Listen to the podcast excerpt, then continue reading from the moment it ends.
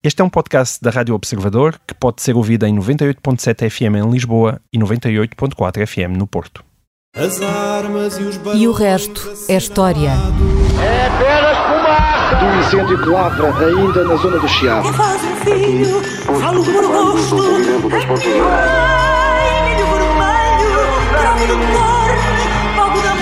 quer transformar este país numa ditadura. Não, não. Com João Miguel Tavares e Rui Ramos.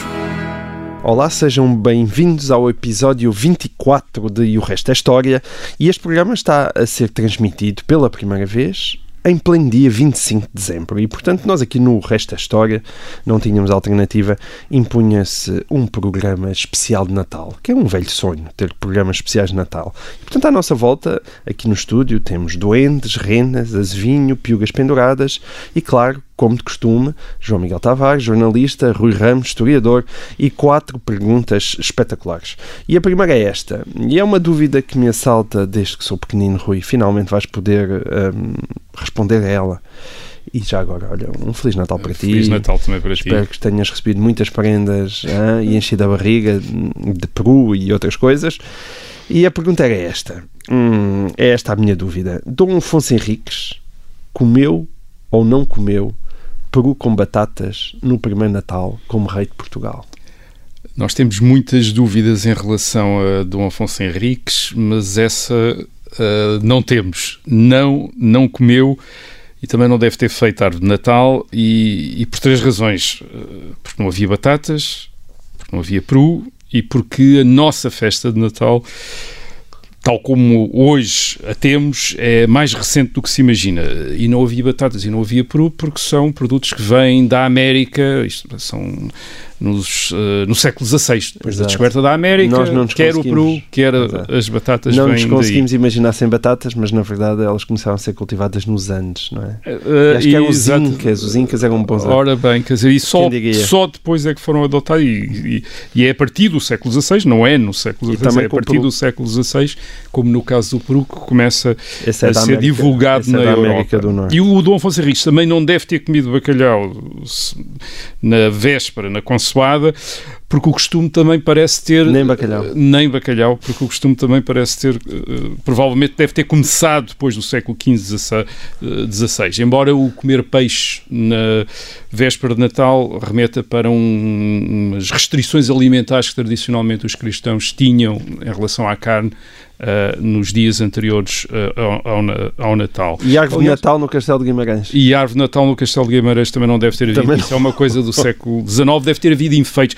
Aliás, o que é que nós Coitado, então foi um Natal fresco. um não, Natal quer dizer, nós, nós temos uma, uma pequena ideia, quer dizer, uma pequenina ideia, quer dizer, do, do que é que poderia ter sido, do que é que era o Natal antes do Peru, das batatas e das árvores de Natal, e há uma, uma passagem de uma peça do poeta António Ribeiro Chiado, do século XVI, chama-se a Prática dos Compassos, o Chiado é o do Largo do Chiado em Lisboa, que descreve a consoada uh, com decorações, ele fala de candeias, de verdes, deve ser, portanto, ramos de, uh, de, de- de, uh, arbustos que, que estão ver- verdes, cidra, não vinho, mas cidra, figos, pinhões, e depois diz que vai à Missa do Galo, e depois da Missa do Galo vão.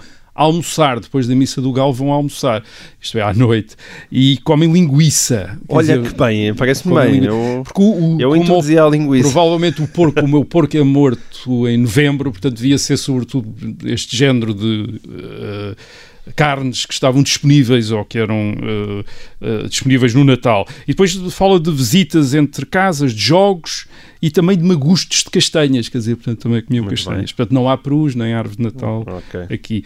Há, há duas coisas historicamente interessantes em relação ao, eh, ao Natal. Uma é o, o quão tarde entrou, na, aparente, terá entrado no calendário das festas cristãs. Isto é, não terá sido uma das primeiras festas cristãs. Nós só temos indícios da celebração do nascimento de Cristo a partir do século IV, isto é, 300 anos depois de ter, de ter acontecido. É então que a Igreja fixa a data, até, fixa a data, 25 de dezembro, coincide com o solstício, solstício não é? de inverno. uma festa pagã muito antiga. Embora não é? depois haja, uh, haja autores cristãos que dizem que não, que não foi nada a festa pagã, que é um cálculo a partir da Anunciação em março, 25 de março, portanto, nove meses, uh, Uhum. Cristo estaria nascido a 25 de uh, dezembro. Há quem não, há quem, Sim, não- é há quem uma- diga que não, é há quem diga que foi, há quem diga que foi uma festa, uma festa uh, pagã. Aliás, até a celebração do nas- dos nascimentos em alguns autores cristãos é atribuída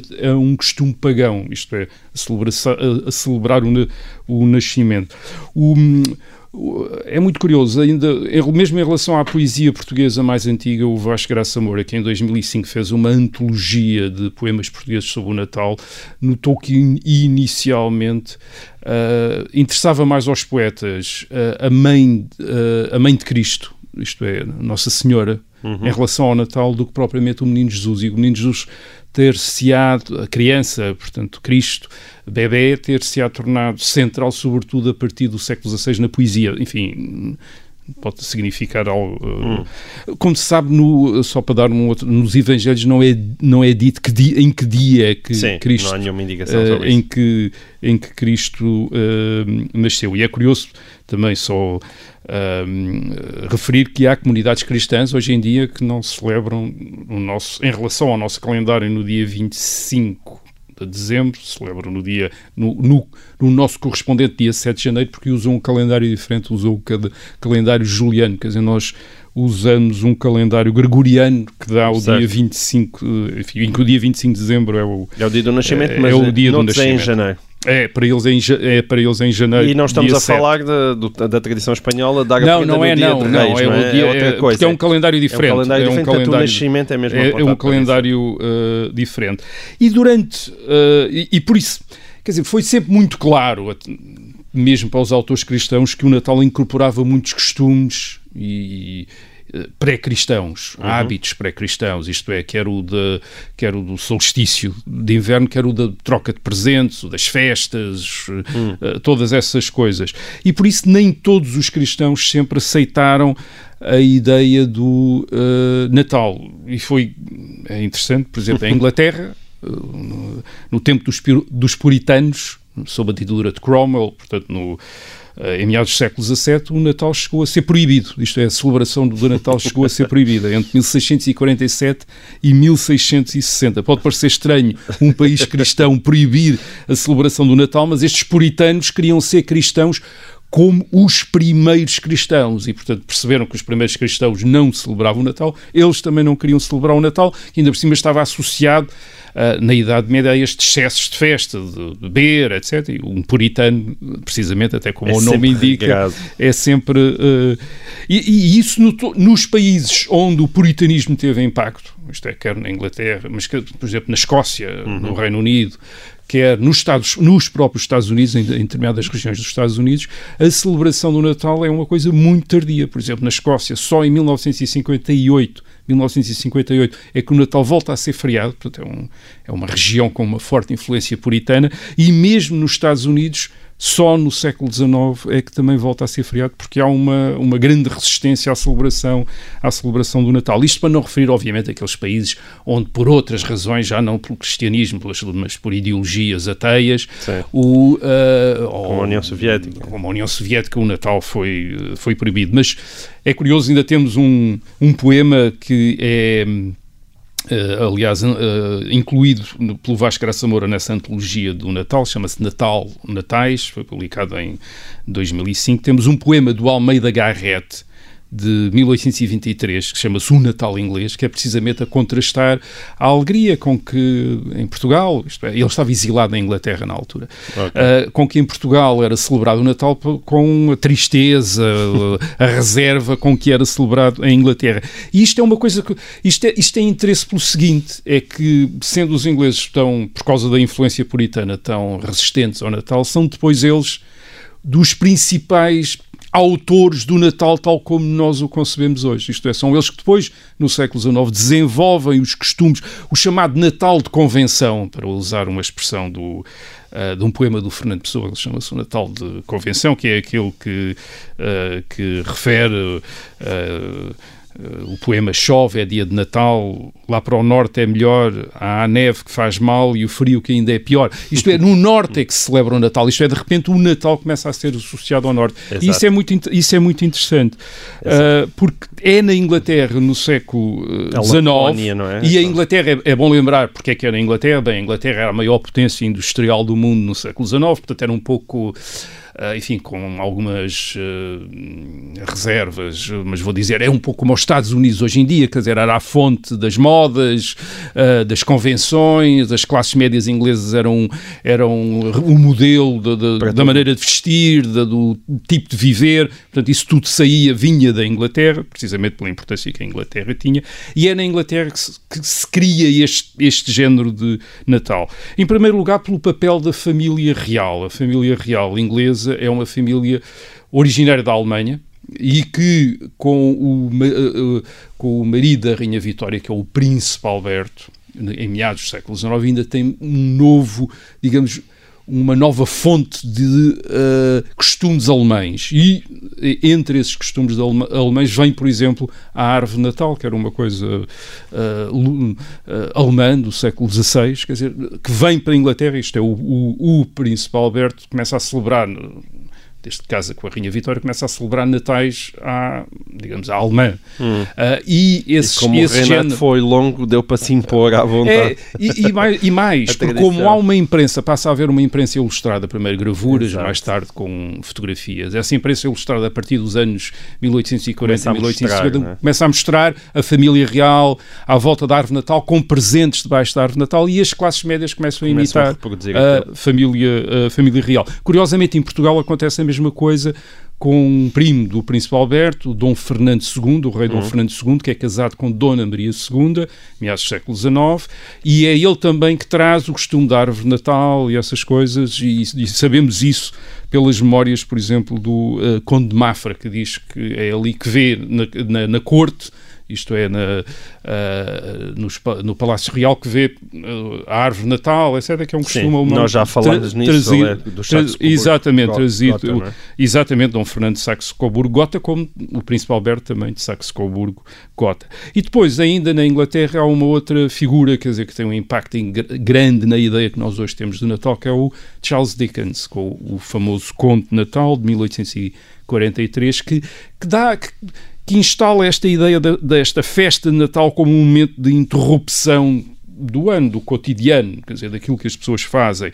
É um momento de balanço de vida, de redenção, de reconciliação, de, compaixão pelos pobres, mas de reconciliação também, isto é, uh, apontando um pouco para uma espécie de redenção, que é isso que acontece no, uh, precisamente no, no, no conto no, de, uh, no conto de Natal. É também da Inglaterra que vem os postais de Natal, isto é coisa de oferecer de postais de Natal, etc. Ou seja, mas aí o comércio teve uma força gigantesca o também. O comércio tem uma força imposição. enorme, quer dizer, primeiro, obviamente, são as elites, as classes médias, que adotam estes costumes, quer dizer, este tipo de celebração de Natal, o Peru, que também se divulga a partir, de, sobretudo a partir do século XIX, embora já haja referências mesmo em Portugal ao Peru no século XVII, quer dizer, mas é então que, que se é associado, começa a ficar mais associado ao Natal por influência americana uhum. e, uh, uh, e, uh, e inglesa, e, e, depois é a partir do, eu diria, meados do século XX, é isso que acontece. Também na própria Inglaterra, que esses costumes se começam a divulgar mais,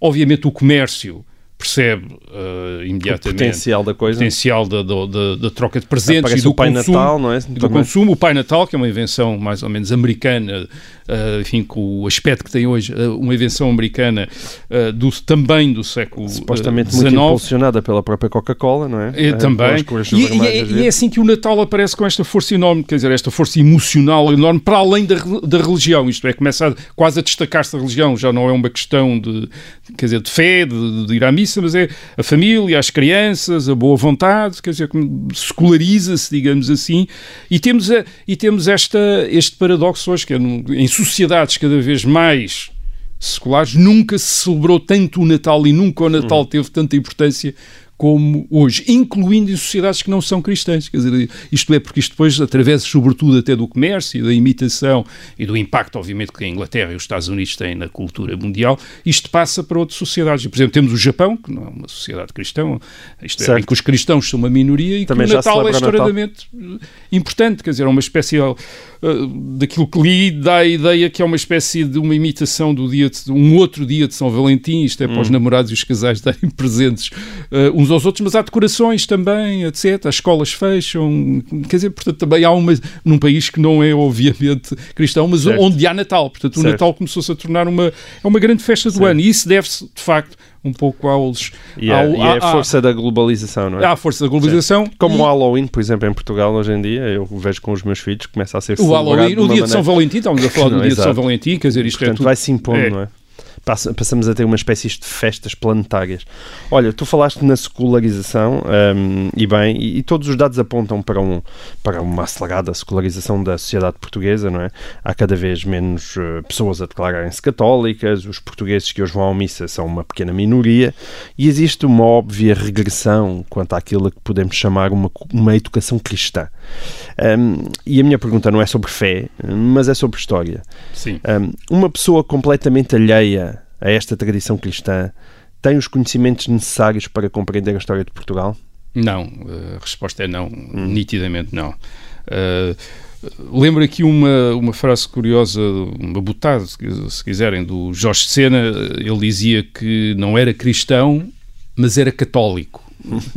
E o que ele queria dizer era que o catolicismo em Portugal já não era só uma religião, uma questão de fé, mas era uma cultura, uma, ah, uma questão de formação. Isto é, do facto de termos nascido e crescido num país que foi católico durante séculos, foi cristão e católico durante ah, séculos. E é, portanto, o contexto em que aconteceu a maior parte da história de Portugal. Isto é, é, é o que explica muitos atos políticos, é o, que explica, é o que explica muitas obras literárias, muitas obras musicais, muitas obras uh, de arte, isto é, a arquitetura, uma grande parte da nossa arquitetura, mas explica também outras coisas. Explica a organização do nosso dia, o, o, porque é que chamamos uh, aos dias segunda, segunda-feira, terça-feira, quarta-feira, é um dos poucos países, aliás, do Ocidente, onde se utiliza este, este, esta denominação fundamentalmente cristã, isto é, onde foram apagados completamente as referências, a maneira de se referir aos dias tradicional, antiga, em que se ligava aos deuses, a deuses e, e a, a, a, em Portugal ou, como ainda acontece no caso dos meses, portanto, em Portugal os dias da semana foram cristianizados, digamos, digamos assim. Isto dá uma ideia do impacto da cultura cristã eh, eh, que depois nós, a partir do século XVI, começamos a, a chamar catolicismo para um, distinguir da, do, do, do, do, protestanti, do, uhum. do protestantismo. Mas isto dá uma ideia desse impacto. E, claro, é, é, é muito difícil para alguém que não tenha, independentemente da sua fé, independente, não é uma questão claro. de fé, uh, que não tenha uma iniciação na cultura cristã, isto é, na cultura bíblica, mas também uma iniciação nas tradições uh, cristãs, uh, até populares. É muito difícil para essa pessoa verdadeiramente perceber, o, se vive em Portugal, perceber, perceber este país. Rodeio, isto é, sim. perceber, como eu disse, perceber a paisagem, perceber a arquitetura, perceber os nomes das ruas, perceber os costumes, as festas, os feriados. Quer dizer, por, por mais esforços que tenham sido feitos para secularizar aquilo que nós temos hoje, mesmo quando já não é uma sociedade cristã, é uma sociedade, um cristianismo secularizado, porque aquilo que chamamos às vezes humanismo, isto é um humanismo secular, é, um, é, é, é grande devedor dos princípios cristãos. Quer dizer, mesmo a ideia, por exemplo, de igualdade, da, da dignidade intrínseca de todas as pessoas humanas, independentemente do seu uh, lugar na hierarquia social, do seu estatuto. Hum. Isto é uma ideia profundamente cristã. Que vem da Revolução Francesa. Não, e... é uma ideia profundamente cristã, Claro. quer dizer, independentemente da dimensão política, digamos assim, ter sido acentuada pela Revolução Francesa, esta ideia intrínseca, isto é, quase que nós hoje diríamos filosófica, de, é uma ideia cristã, porque na Antiguidade não há esta noção, há escravos, para começar, e há mesmo aquela ideia que Platão desenvolve que há, e Aristóteles, que há determinado tipo de seres humanos que estão vocacionados para ser escravos, que têm almas de escravos. Quer dizer, isso é, uma, isso é algo que os cristãos recusavam, quer dizer, para, como diz São Paulo, quer dizer, não há homem nem mulher, nem nada, quer dizer, são hum. todos seres eh, criados à imagem, à imagem de Deus. Portanto, mesmo a esse nível, Uh, digamos que temos uma civilização muito ancorada no cristianismo e convém-nos talvez perceber isso, sobretudo à medida que nos vamos afastando dessa da religião, da prática da religião tal como era praticada no passado, isto é, uma religião coletiva, uhum. a nossa comunidade como uma comunidade cristã, hoje somos uma comunidade nacional ou cívica, uh, e é bom lembrar essas raízes, esse ancorador, quer dizer, porque muitas das coisas que nós damos por adquirido vieram do cristianismo. Se, se cortamos qualquer amarra, isto é, se nos esquecemos completamente do cristianismo, é provável que muita coisa deixe de começar a fazer sentido. Uh, e pode ser. Uh, e pode não ser uma aquisição civilizacional uh, uh, se nos esquecemos da razão de ser, isto é, da razão forte, por exemplo, da igualdade entre os seres humanos, isto é, da dignidade de, de, do, dos seres humanos. Muito bem. Um, e é assim que terminamos esta primeira parte do especial Natal e o resto da história. Voltamos uh, já a seguir.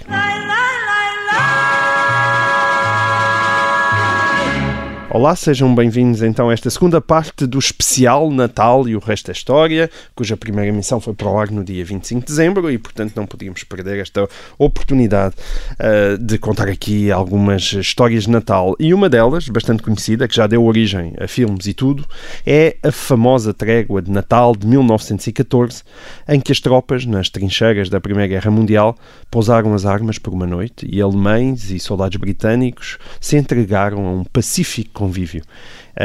Esta iniciativa de parar as hostilidades entre tropas uh, beligerantes no dia de Natal é alguma tradição da quadra ou foi simplesmente um epifenómeno que aconteceu a uh, 25 de dezembro de 1914, Rui?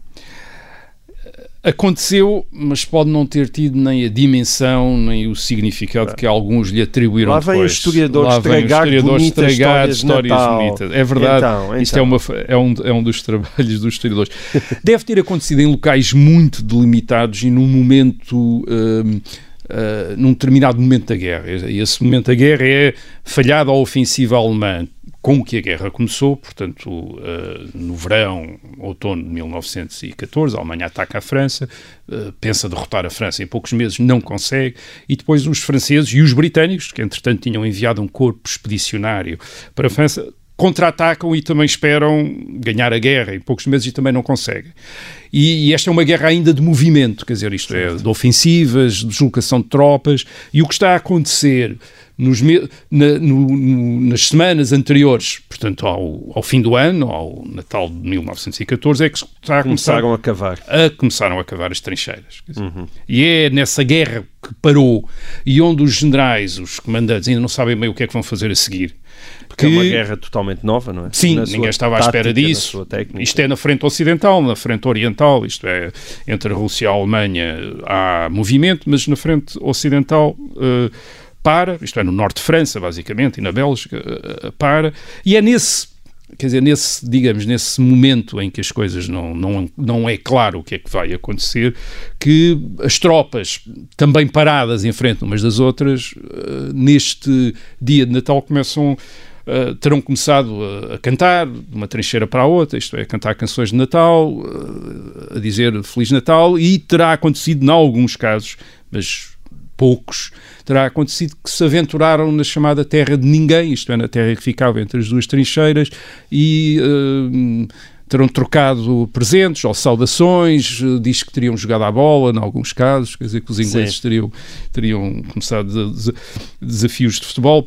Há, há, testemunhos disso, isto é, em cartas de soldados, em memórias, mas por vezes não é claro, repito, não é clara a dimensão. Agora é claro que os oficiais, isto é, a hierarquia não gostou nada disto, isto é, não gostou nada desta confraternização entre as tropas, podia afetar o moral e a capacidade de combate uh, das tropas e, portanto, por exemplo, em eh, 1915, no ano seguinte e nos outros anos, eles fizeram, já em alguns setores da frente, fizeram questão de haver barragens de artilharia no dia 25 para impedir qualquer, qualquer eh, contacto. Também é curioso notar que quer a imprensa francesa, quer a imprensa alemã, em 1914, não, inicialmente não mencionaram isto, eh, não mencionaram. É a imprensa americana que, eh, portanto, um país neutral ainda, em 1914, Certo. que começa a falar que era uma bonita dessa história, não é? confraternização e depois a imprensa inglesa pega na imprensa americana e também fala, mas a imprensa francesa que estava sujeita Hum. à censura menos. Aliás, a confraternização parece ter acontecido mais entre alemães e britânicos do que entre alemães e franceses. Obviamente os franceses tinham menos razões para ser simpáticos para os Exato. alemães porque Estavam mais envolvidos. eh, e, e- e E os alemães estavam no- delas, é? Os alemães estavam em França, estava, a guerra estava a passar-se ah, em França. É Estas o espírito histórias fair play, não é? Também o espírito fair play o britânico. espírito fair play britânico, de achar que afinal não havia rancor, quer Não dizer, havia, de- de- como se fosse um jogo de bola. de. Exatamente.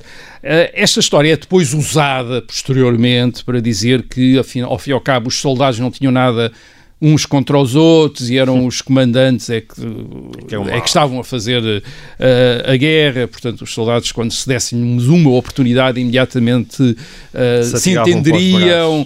eh, e, portanto, o espírito natal, um espírito pacifista, um espírito de reco- reconciliação. Também não foi assim?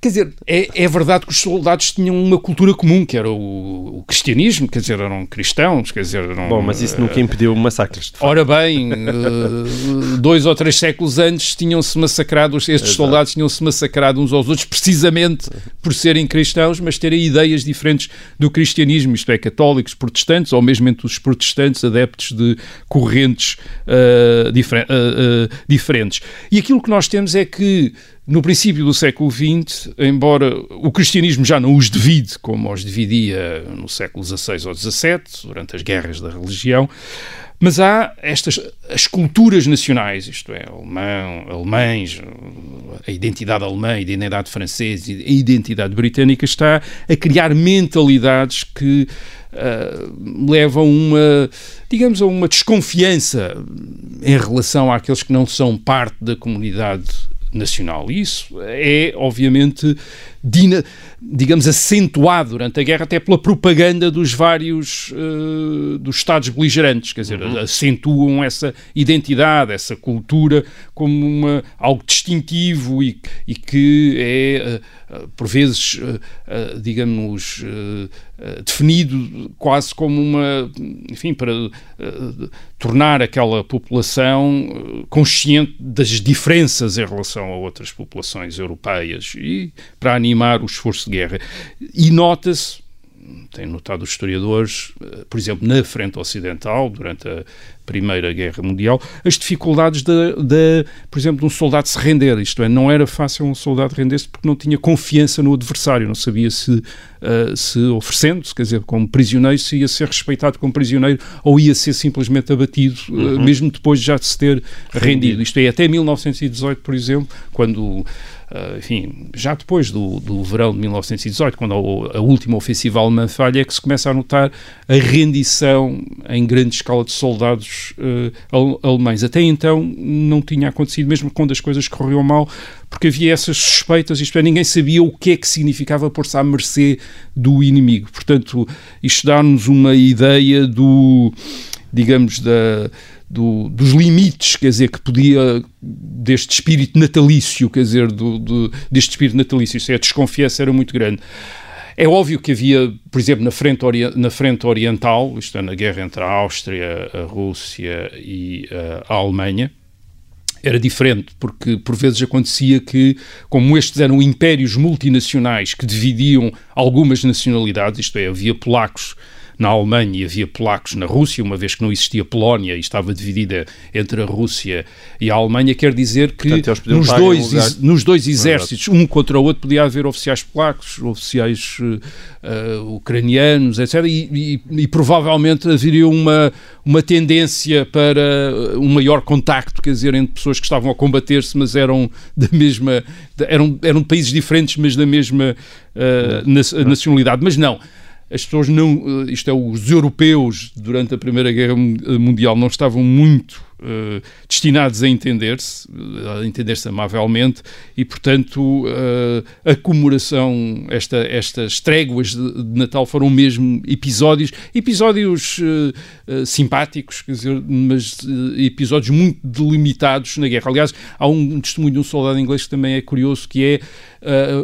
Um, portanto, os alemães, no setor onde eles estavam, os alemães teriam vindo confraternizar com eles, eles, portanto, ficaram ali, mas depois os alemães não foram para a trincheira, ficaram cá fora, quer dizer, e eles, os soldados ingleses, gritavam para eles, para eles irem para a trincheira, para eles poderem começar a disparar outra vez, porque não os queriam atingir, quer dizer, eles dizem, não podemos matá-los a sangue frio quando eles estão cá fora, mas eles insistiam em andar ali nos parapeitos, quer dizer, ainda sem, sem, sem, descer, sem descer à trincheira, dizer, mas eles queriam disparar, quer dizer, eles, disparar. Bom, enfim, esta primeira parte foi mais natalícia, agora esta segunda parte, uh, digamos assim, está mais beligerante e violenta.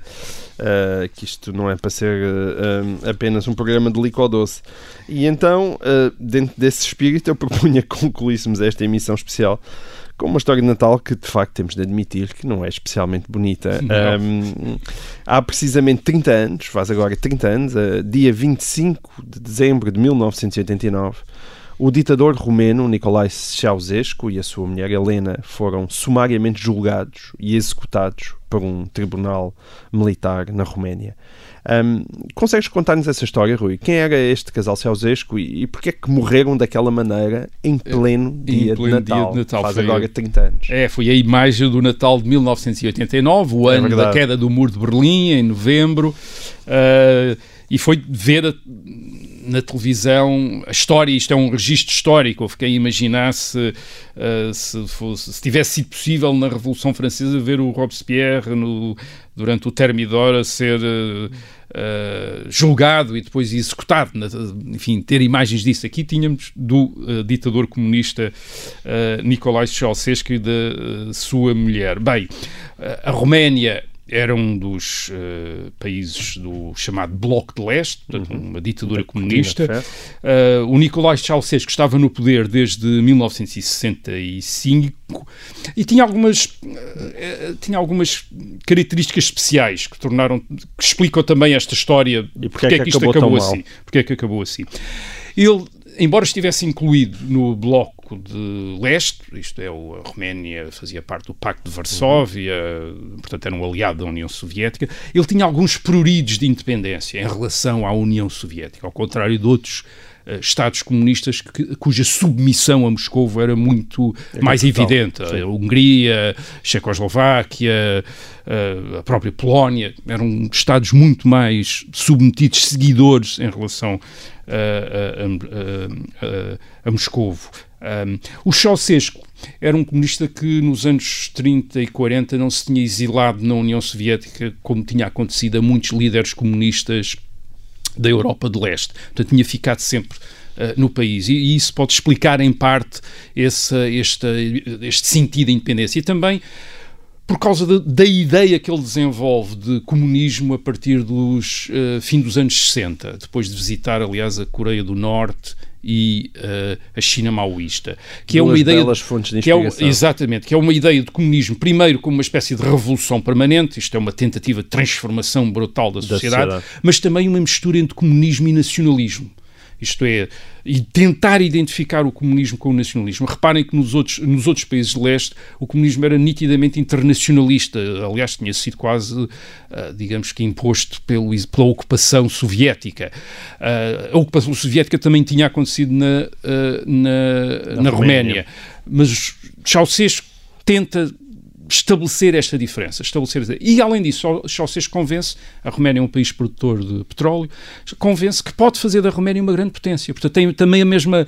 Quer dizer, é um ditador comunista com aquelas aspirações faraónicas do ditador da Coreia do Norte, o Kim Il-sung e de Mao Tse-tung. Quer dizer, quer transformar a sociedade e quer quer fazer da Roménia, esta, que tem 25 milhões de habitantes nos anos 80, quer fazer esta grande potência. E, portanto, quer aumentar a população, por exemplo, proíbe o aborto, uh, tenta dificultar, proíbe os, os anticoncepcionais, uh, uh, torna mais difícil o divórcio, isto é, para fazer aumentar a população, quer, uhum. quer, e depois faz outras... Faz não, outras deve ter corrido bem, não é? Deve ter, correu incrivelmente, faz outras coisas que é, a partir do petróleo, tenta estabelecer relações comerciais com o Ocidente para tornar a Roménia mais próspera, isto é, para tentar obter créditos ocidentais, capitais ocidentais. E, e como uh, tem esta diferença em relação a Moscou, por exemplo, em 1968 condenou a invasão da Checoslováquia, pela União uh, Soviética, por tropas Portanto, do tinha mais complicidades do mundo ocidental. E o mundo ocidental começa também a acarinhar, embora seja um, o ditador mais brutal da Europa de Leste, o ditador comunista mais brutal, uh, começa a ser acarinhado pelo, pelo mundo ocidental. E ele, portanto, usa este, este, esta relação com o Ocidente, tem um acordo comercial com a Comunidade Económica Europeia, etc., uh, para se endividar ao Ocidente. E depois, nos anos 80, quando os preços do petróleo caem, porque ele beneficia, obviamente, da alta dos preços de petróleo nos anos 70, 70 uh, sobretudo depois da Guerra de Outubro, no Médio Oriente, em 1973. Foi na altura que construiu o seu belíssimo palácio, não é? Exatamente, ele faz aquela, aquela coisa incrível que é arrasar um quinto de, de Bucareste para construir a Casa do Povo, que é um palácio, uma coisa faraónica, uma coisa do Antigo Egito, uma coisa gigantesca, portanto, este, este, este comunismo megalómano, quer dizer, típico da Coreia do Norte, com os seus mísseis nucleares, ele ainda não tinha isso, mas uh, mais tarde provavelmente teria, teria sido uma das, uma das uh, coisas. Mas quando o preço uh, do, dos preços do petróleo caem nos anos 80, ele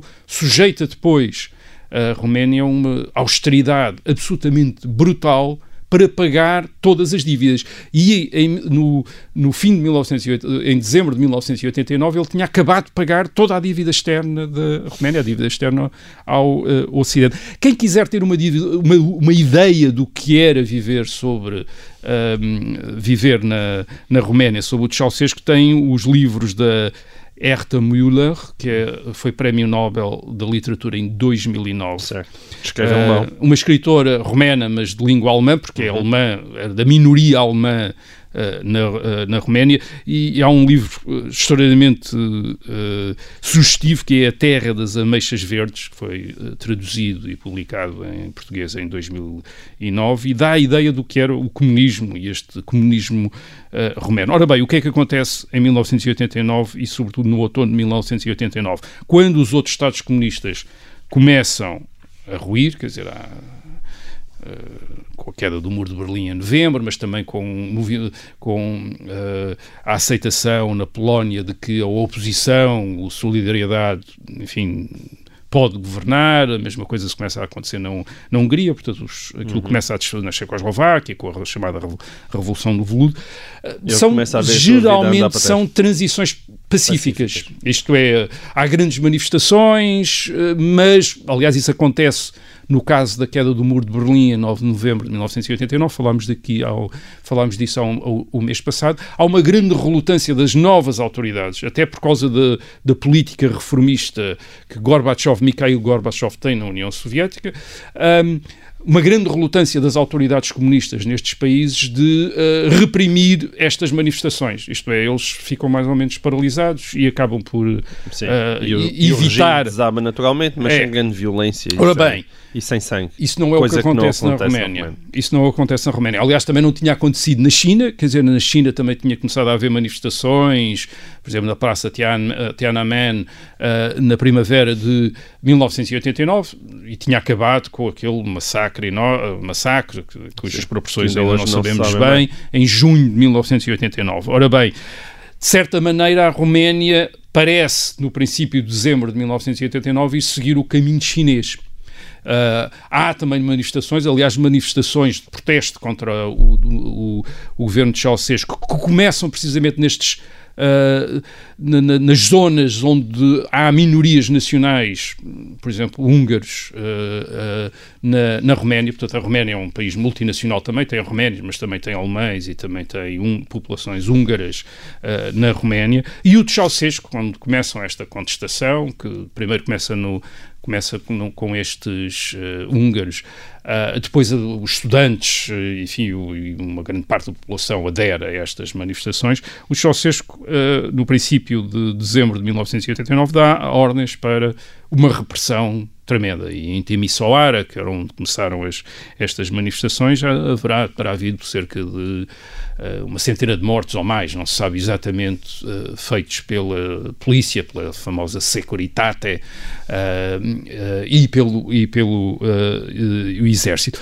E, mas o Ceausescu convence também que ele pode ainda mobilizar a população contra esse contra essa a possibilidade de uma mudança, isto é, do, do fim do comunismo. E isso começou-se, portanto, a, a, história televisiva eh, do fim dos Ceausescu começa logo em 21, 22 de dezembro, quando ele tenta, uh, tenta falar num comício gigante em Bucareste uh, e começa a ser veiado pela multidão. Isto é uma coisa. E nota, isto é uma imagem, é uma das grandes imagens também de 1989, que é o ar perplexo dele. Ele está completamente espantado, quer dizer, não, não, não, não percebe o que é que está a acontecer, como é que é possível, quer dizer, no, no, ele que é o conducator, quer dizer, o líder, portanto, uma espécie de título à Führer, à Duce, é. quer dizer, uh, uh, o conducator, quer dizer, o líder da Roménia, líder absoluto, o presidente de tudo e mais alguma coisa, a mulher também é presidente de tudo,